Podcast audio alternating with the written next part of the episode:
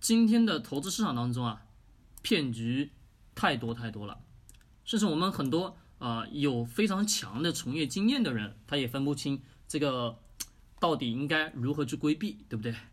那我呢，我是自己有身身边朋友躺过，自己也有躺过很多的亲身经历，加上自己又有很多次的这个创业啊，所以说就搞得啊这个啥嘞，这个就是经历吧，比。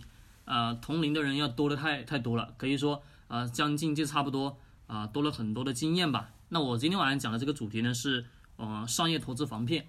来，各位，你们所知道的防骗的，通常有哪些？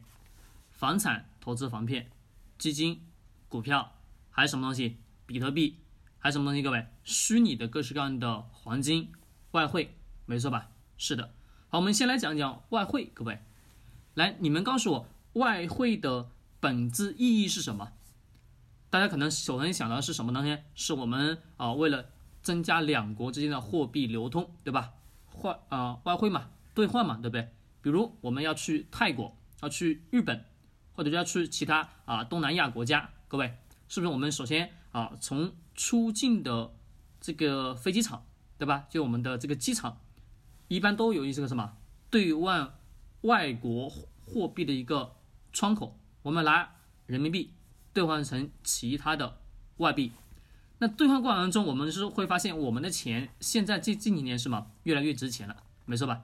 但是各位，这个兑换的汇率是固定的吗？不是固定的，它是浮动的。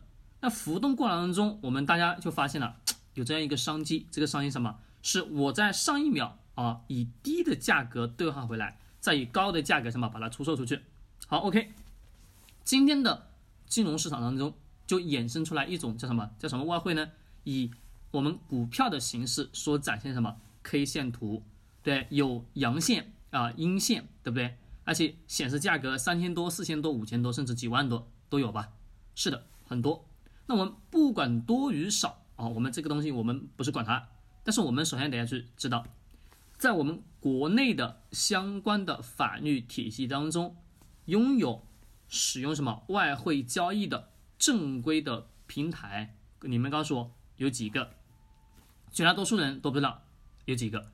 我们能看到的外面很多什么打的啊某某某某金融机构啊，什么天津的什么什么外汇的交易所，对吧？或者说啊深圳的某某某的啊外汇交易所。那各位，我能百分之一百的确定的告诉你，这些都是什么不合规的机构？